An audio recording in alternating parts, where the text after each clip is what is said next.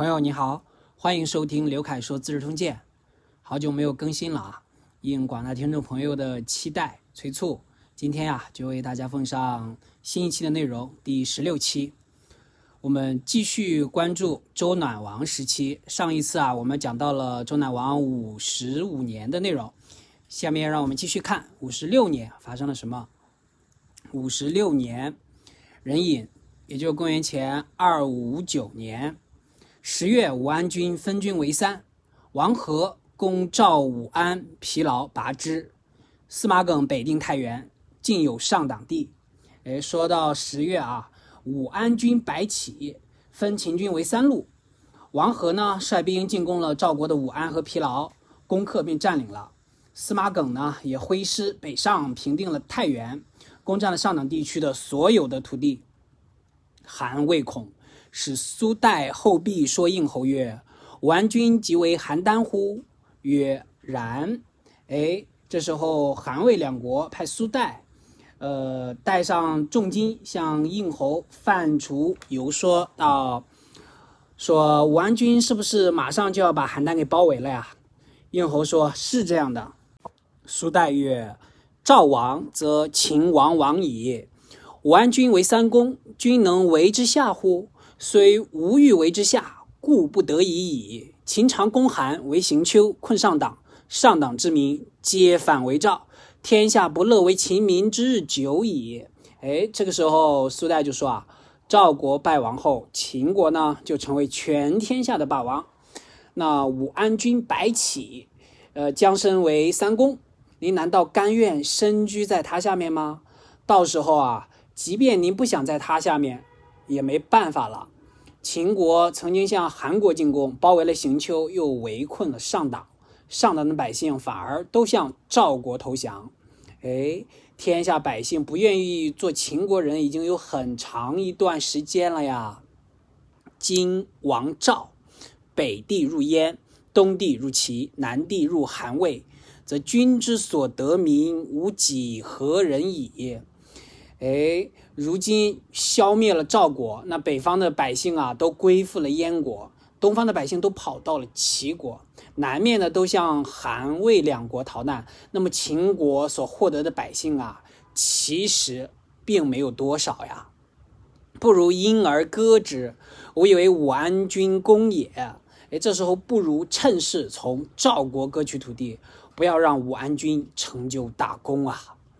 应侯言于秦王曰：“秦兵劳，请许韩赵之割地以和，且修士卒。”哎，这时候应侯就向秦王建议说：“秦兵啊，已经辛劳疲惫很多时间了，希望允许赵、韩两国割地求和，暂时让士卒们得以休整啊。”王听之，割韩元雍。赵六成以和，哎，这时候秦王采纳了应侯的建议啊，从韩国割让元雍，从赵国割让六座城池，哎，双方就讲和了。正月结罢兵，武安君尤是与应侯有隙。哎，到了正月，双方果然纷纷休兵了。从这以后，武安君白起与应侯范雎啊，就结下了怨仇。哎，这个说客苏代还是很有手段的啊！我们继续往下看，赵王将使赵好约誓于秦，割六县。这时候啊，赵王派赵好这位将军啊，到秦国进行和谈，割让了秦国六个县城。于卿谓赵王曰：“秦之公王也，倦而归乎？王以其力尚能进，爱王而服公乎？”这时候，于青啊，这个将士对赵王说：“秦国攻打赵国，是因为军力疲困而退军了呢，还是因为秦国还能继续进攻，只是顾念与赵国的友好关系而不再进军了呢？”王曰：“秦不遗余力，必倦而归矣。”赵王这时候回答说：“秦国此次前来，已经是不留余力了啊，必然是。”比较疲惫，才退兵回国的。于青曰：“秦以其力攻，其所不能取，倦而归；王又以其力之所不能取，以送之，是助秦自攻也。”这时候，于青说：“秦国耗尽自己的军力来进攻赵国，并没有得手，军力疲惫而归去了。那时候，大王呢，您又把他耗尽军力没有攻下的地方，反而割让给秦国了。这实际上就是帮助秦国来攻打自己我们赵国呀。您说是不是？来年秦攻王，王无救矣。”到明年，秦国再次出兵进攻赵国，那时候大王就没有补救的办法了啊！赵王既未定，楼元至赵，赵王与之计之。哎，这时候赵王还没有决定好计策，楼元这个将士啊，又来到了赵国，赵王与他商量这件事。楼元曰：“于卿得其一，不得其二。”诶，这时候楼元听说了这个于青与赵王的对话，就说：“于青只知道这中间的一点，却不知道第二点啊。秦赵构难而天下皆悦，何也？”哎，这时候这个楼元就说啊：“秦赵两国互相攻战，而各国诸侯都十分高兴，这是因为什么呢？”曰。吾且因强而趁弱矣。他们说，我们可以趁着强强国的势力去打劫弱小的国家。今赵不如及割地，呃，为何以夷天下，为秦之心？哎，这时候赵国今如今不如趁早把土地啊割让给秦国求和，来迷惑各诸侯国，同时来安慰秦国。不然，天下将因秦之怒，趁赵之弊，瓜分之。赵且亡，和秦之徒乎？如果不这样呢？赵国，呃，各国呢，会趁着秦国盛怒，而赵国兵力比较疲惫的情况下，会一举消灭我们赵国，把赵国给瓜分了。那赵国就要灭亡了。那怎么去图谋秦国呢？哎，楼元这一番劝谏也似乎颇有道理。我们看看接下来发生什么。于亲闻之，复见曰：“危哉，楼子之计，是欲移天下，而何为秦之心哉？”于清啊，反而又听到了这个楼元与赵王的对话，再次拜见赵王，说：“楼元的策略实在是太危险了，这样会使各国越发的疑惑疑虑，又怎么会来慰藉秦国的贪欲呢？”独不言其视天下弱乎？哎，他唯独不说，这分明是向天下人显露赵国的弱小啊！且臣言勿语者，非故勿语而已也。况且啊，我所说的不割地给秦国，并不是绝对不能割让给秦国。秦所六城于王，而王以六城入齐。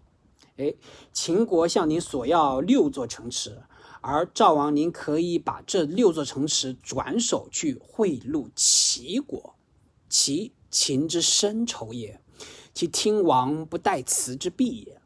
齐国是秦国的世仇啊，他的国君等不到使者把话说完就会相信的，则是王失之于齐而取长于秦，而视天下有能为也。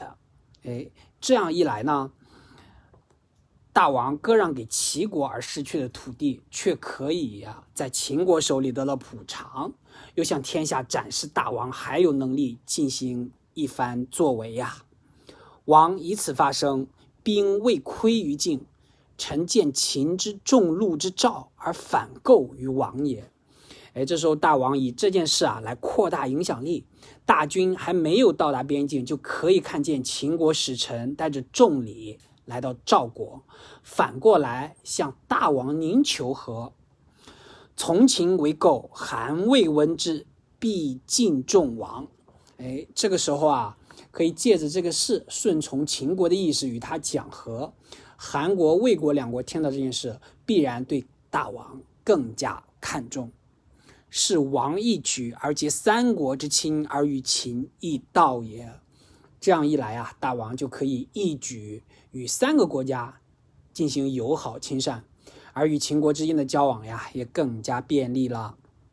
哎，赵王曰：“善。”赵王听过了这个于青的这个卜下的这个劝谏啊，就说：“不错。”使于清东见齐王，与之谋秦。哎，果然付出了行动。呃，这时候赵王就派虞姬啊，呃，虞卿到东行去拜见齐王，与他商议应对怎么去应对秦国。于清未返，秦使者已在赵矣。哎，这个时候啊，于清还没有从齐国回来，秦国的使者啊已经来到了赵国，请求和谈了。楼元闻之，王去。赵王封于清以一城。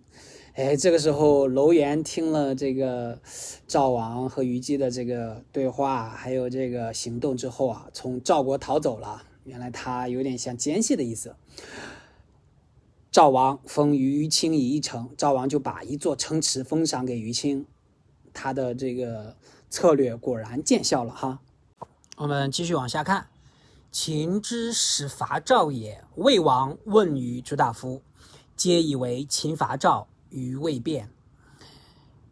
秦国刚开始进攻赵国的时候，这时候魏王向群臣询问计策，大家都觉得啊，秦国对赵国发动攻击，对魏国会有所便利。孔宾曰：“何谓曰？”哎，这个时候臣子孔宾说。这是怎么说的呢？曰：胜赵则无因而服焉，不胜赵则可趁弊而击之。哎，大家就回答孔斌说啊，如果秦国击败了赵国，那么也顺势向他臣服，我们也就臣服了。如果不能取胜，就可以趁他衰弱、衰微的时候来进攻秦国。子顺曰。不然，秦自孝公以来，战未长驱，今又属其良将，何必之成？哎，这时候另一位臣子说：“子顺说啊，不是这样的。秦国从秦孝公到现在以来啊，作战基本上还没有失败过。如今又任用良将，哪里有什么衰微的时刻供我们成可成呢？”哎，大夫曰：“纵其胜赵。”与我何损？邻之羞，国之福也。这时候大夫说：“即使战胜了赵国，秦国战胜了赵国，对于我们又有什么损失呢？邻国蒙受屈辱，对于我们国家来说，这正是福分啊！”这个大夫是这样说的啊。子顺曰：“秦贪暴之国也，胜赵必复他求，吾恐于时未受其师也。”哎，这时候子孙就回答道：“啊，秦国向来是一个贪婪残暴的国家，如果他战胜了赵国，必然又向又要向其他国家进攻，来满足他自己的这种贪欲的需求。我害怕到那个时候，魏国也要被秦国进攻了呀。”先人有言：“燕雀处屋，子母相哺，居居焉相乐也，自以为安矣。”古人就这样说的。燕雀在房檐筑巢，哎，母鸟为小鸟捕食，非常欢乐，自认为很安全。灶突檐上，楼宇将焚，燕雀言不变，不知祸之将及己也。这时候锅灶上的火焰上窜，房屋马上就要被烧毁了，而燕雀脸色依然没有改变，不知道灾祸啊，马上就要波及到自己身上了呀。今子不务赵破患将及己，可以人而同于燕雀乎？现在我们就拿这个例子来比喻我们现在的处境。你还不明白？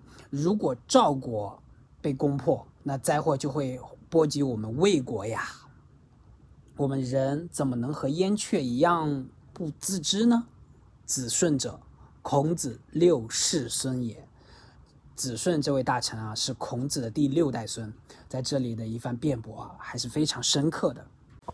初，魏王闻子顺贤，前使者奉黄金数帛，聘以为相。哎，这个就谈到子顺当初的典故了啊。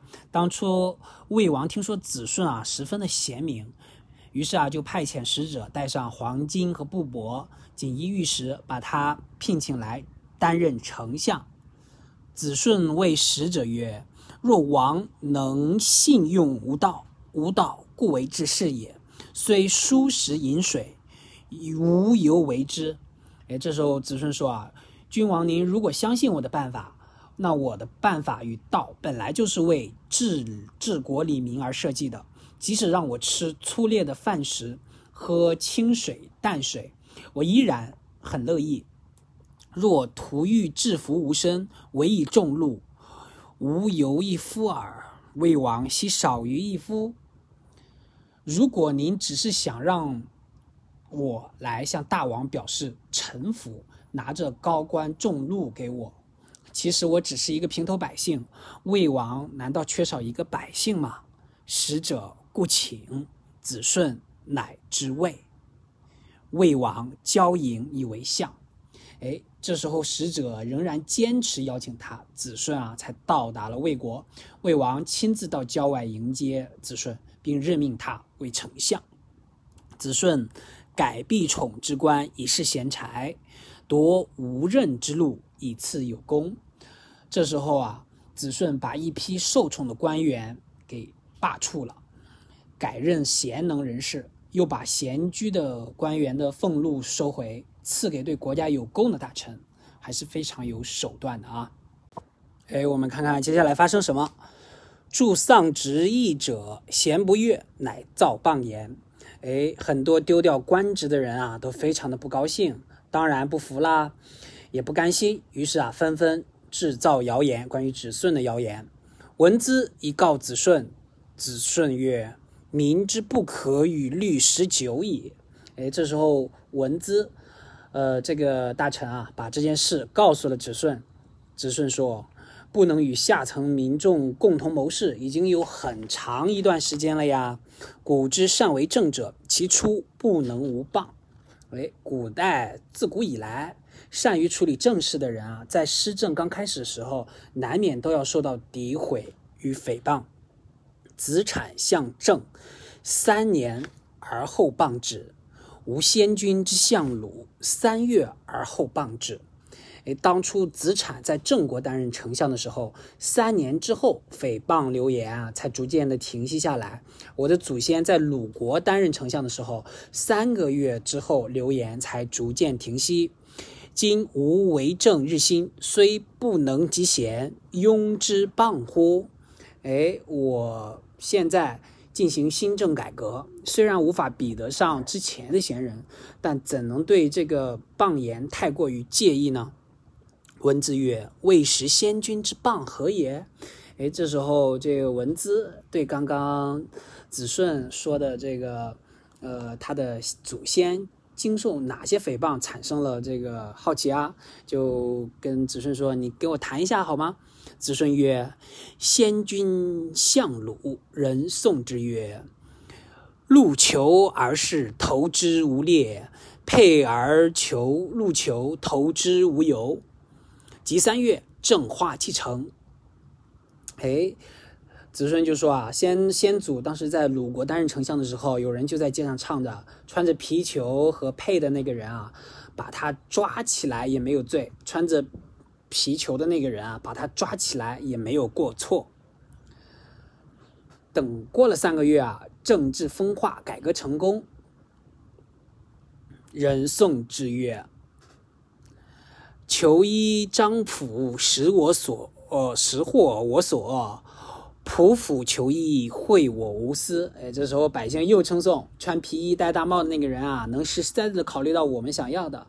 戴大帽穿皮衣的那个人啊。给我们带来的福祉没有偏私，闻之喜悦，乃今之先生不异乎圣贤也啊！文子十分高兴的说：“我今天才知道，您与圣贤啊没什么差别。”我们看看接下来发生什么呢？子顺相位凡九月，成大计则不用。哎，这个时候啊，子顺在魏国已经担任了丞相九个月了。向魏王提出的计策啊，基本上都没有被采纳。乃喟然曰：“言不见用，是无言之不当也。言不当于主，居人之官，食人之禄，是失利素餐，无罪深矣。退而一并治世。”这时候啊，子顺就喟然叹息道：“我的建议没有被采纳。”是我提出的建议不合适。我的建议不适用于君王，却担任着人家的职位，享受人家的奉享，这是不干活光吃白饭啊！我的罪过实在是太深重了。于是啊，以身体不适为由，辞官隐退。就这样，子顺就隐了。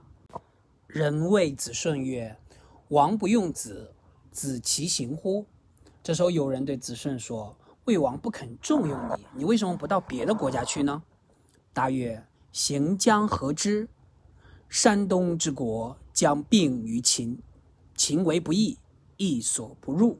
这时候子顺回答道：“能到哪里去啊？小山以东的诸侯国啊，马上就要被秦国兼并了。秦国是不行仁义的国家，我不愿意到不仁义的地方去。”遂请于家。于是啊，子顺就待在家里休息。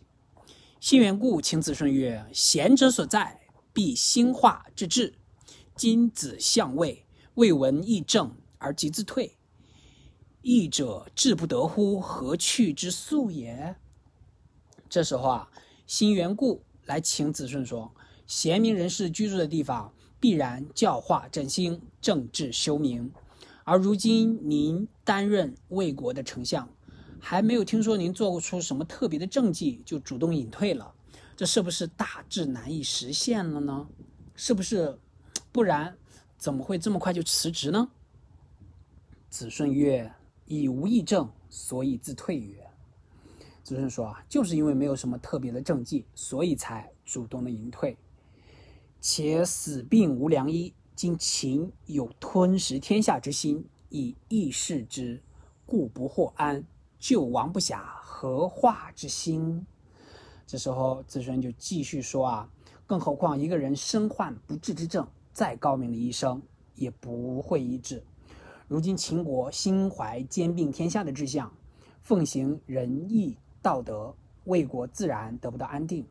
如今连挽救国家危亡都来不及，哪还有教化可谈呀？昔尹志在下，吕望在商，而二国不治，其引吕之不欲哉？是不可也。这时候子顺就援引。古人哈，昔日尹志在夏朝做官，吕望在商朝做官，而这两个国家都没有能够长久的保全。这难道是尹志和吕望内心不愿意吗？是因为形势所趋，他们也做不了主啊。当今山东之国避而不振，三晋割地以求安，二周折而入秦，燕齐楚以屈服矣。如今的形势啊，萧山以东各诸侯国。都国势衰退了，韩、赵、魏国纷纷将土地割让给秦国，以求苟安。二周也派出使臣屈尊向秦国臣服，燕、齐、楚等国啊，也都向秦国表示屈服了。以此观之，不出二十年，天下其尽为秦乎？哎，从这些看来，不超过二十年，全天下都将是秦国了了呀。子顺的这番话还是非常有。高屋建瓴的这种长远的视野的啊，我们看一下历史还是滚滚向前的。接下来会发生什么？秦王欲为应侯，必报其仇。闻魏齐在平原君所，乃为好言诱平原君至秦而执之。这时候秦王啊，想替应侯范雎报仇。他的范雎的敌人是谁啊？就是魏齐啊。听说魏齐就藏在平原君赵王平原君的。呃，他弟弟平原君赵胜的家里啊，就花言巧语的把赵胜平原君诱骗到秦国，哎，给扣押起来了。遣使为赵王曰：“不得其首，无不出王帝于关。”这时候，秦王派遣使臣告诉赵王说：“如果不能得到魏齐的首级，我绝对不会不会把赵王的弟弟放回去。”魏齐穷，抵于亲。于清气相应，与魏齐皆亡。这时候，魏齐很难想出这个对策来，于是依赖于于清。于清舍弃相应，带着魏齐一起逃亡。于清就是刚刚向赵王进谏的那个使臣啊。至魏，欲因信陵君以走楚，信陵君亦难见之。为其怒，自杀。哎，这时候到魏国之后，想凭借信陵君的关系啊，逃到楚国。这时候信陵君啊，却感到为难了，有点犹豫不决，到底是帮忙还是不帮忙？很久啊都没有见他们，就找个借口搪塞了。这时候魏齐啊，非常的愤怒与失望，于是啊，便毅然决然自杀身亡了。赵王卒取其首以于秦，秦乃归平原君。哎，这时候赵王啊，于是顺势把魏齐的首级送给秦国了。秦国这才把平原君，也就是赵王的弟弟，释放回国。九月，武大夫王陵将兵复伐赵，武安君病。不任行，在九月的时候，秦国派出武大夫王陵带兵进攻赵国，因为武安君白起患病了，不能胜任此次的行军任务。从这一段短短的历史事件的进程，我们就可以看出秦国秦王的睚眦不必报，嗯，雷厉风行的手腕，不大目的誓不罢休的这种雷霆手段，还是非常强硬的啊。我们继续往下看，五十七年。正月，王陵攻邯郸，少利，一发卒左陵，陵王武孝。五十七年，也就是前二五八年正月，呃，大将秦国的大将王陵进攻邯郸，仅仅收获一点利益。秦国派增大军来支援王陵，王陵呢，却又损失了五名的校尉。武安君病愈，王欲使代之。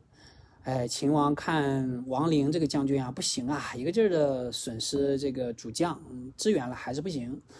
这时候武安君就是白起啊，是秦王的心腹，这个时候身体已经痊愈了，秦王就想要派他去替代王陵，王陵实在是太拉垮了。武安君曰：“邯郸实未易攻也，且诸侯之旧日至。”这时候，武安君白起说：“邯郸实在是不那么容易攻克的，况且各诸侯国的救援大军即日就要到了。彼诸侯怨秦之日久矣，秦虽胜于长平，士卒死者过半，国内空。远绝河山而征人国都，赵应其内，诸侯攻其外，破秦军必也。而诸侯国啊，对秦国的怨恨由来已久。”秦国尽管长平一战获胜了，士兵伤亡却也已经过半，国内也非常空虚。如今越过高山大河去进攻赵国的国都，赵国呀肯定会在国内坚决抵抗，而各诸侯国啊会在外面援应围攻我们，那击败我们秦军是必然的。王自命不行，乃使应侯请之。这时候，秦王看到自己亲自下命令都难以请动白起啊，于是派应侯前去劝说他。武安君终此己不肯行，乃以王和代王陵。武安侯白起啊，始终借生病的理由婉言拒绝。哎，应侯也无法劝谏，不愿前往。于是秦王派王和，也是一个很厉害的大将。去代替王陵。赵王使平原君求救于楚，平原君约其门下食客，文武被拒者二十人与之俱，得十九人，余无可取者。毛遂自荐于平原君。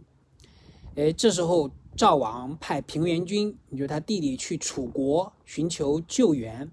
平原君啊，想在门下的十个中选出文武兼备的二十个人同行。却左挑右选，只能选出了十九个人，其他的人啊都很难胜任。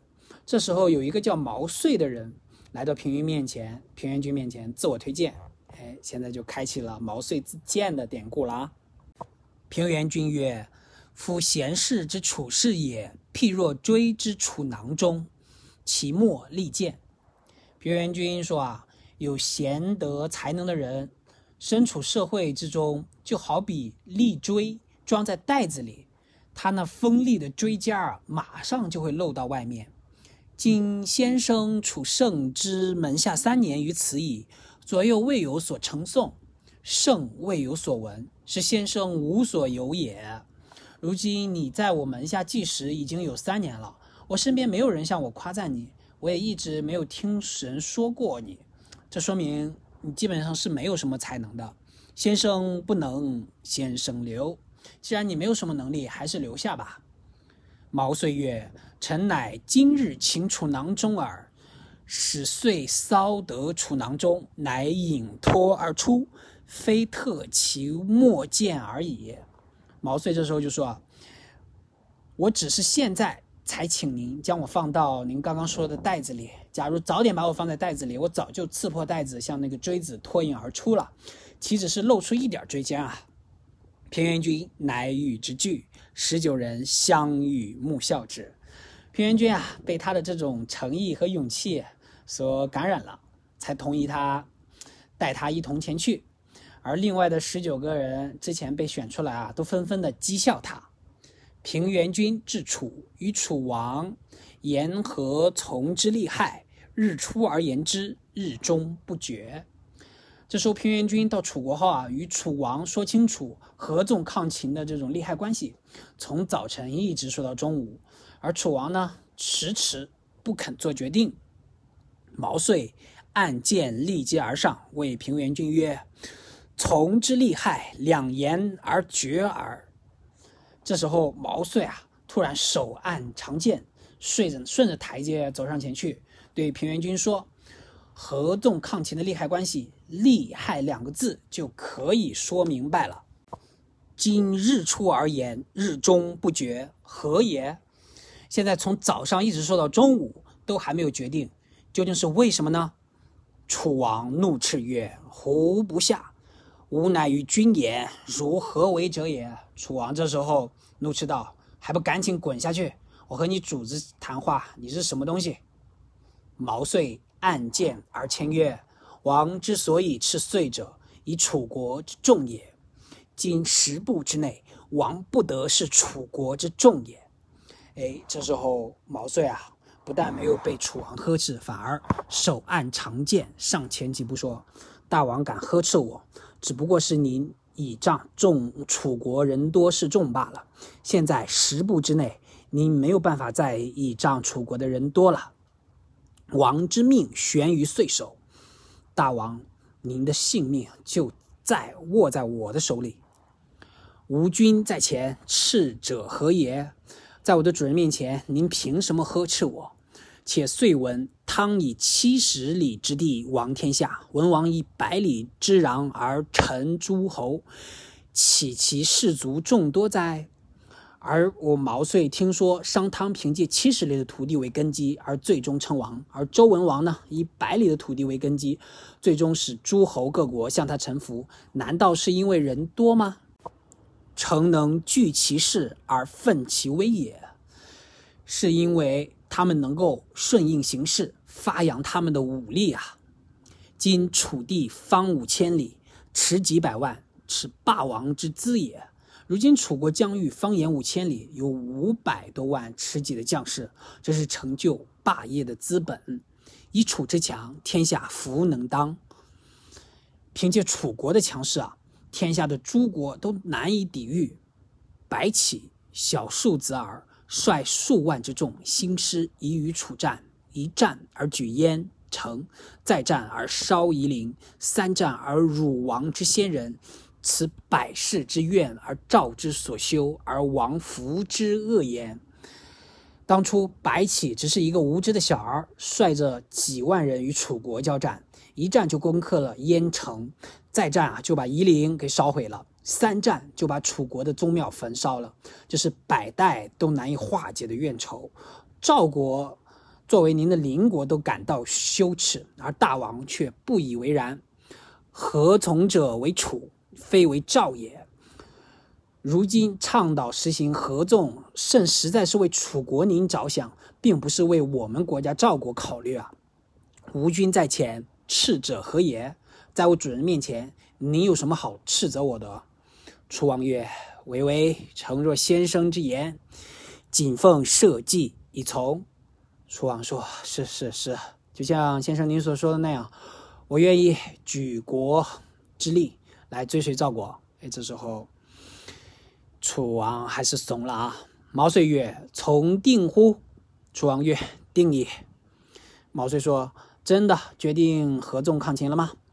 楚王曰：“决定了。”毛遂为楚王之左右曰：“取鸡狗马之血来。”这时候，毛遂对楚王身边的侍臣说：“取鸡狗马的血来。”毛遂奉铜盘而跪进之楚王曰：“王当歃血以定从，次者无君，次者遂。”这时候，毛遂就说：“捧着铜盘跪着，给楚王，请大王歃血为盟，订立合纵抗秦之约。然后是我的主人平原君，再次是我，遂定从于殿上。”哎。于是就在大殿上订立好抗秦的合约。毛遂左手持盘血，则右手召十九人曰：“公项羽歃此血于堂下，公等碌碌，所谓因人成事者也。”这时候，毛遂左手端起盛血的铜盘，右手召唤之前讥笑他的那十九个人说：“你们几个就在堂下歃血其事吧！你们碌碌无为，最后只能靠着他人的才能，才能成就大事。”这时候也是公然的对他们的讥笑做出回应啊！平原君以定从而归，至于赵曰：“胜不敢复向天下事矣。”遂以毛遂为上客。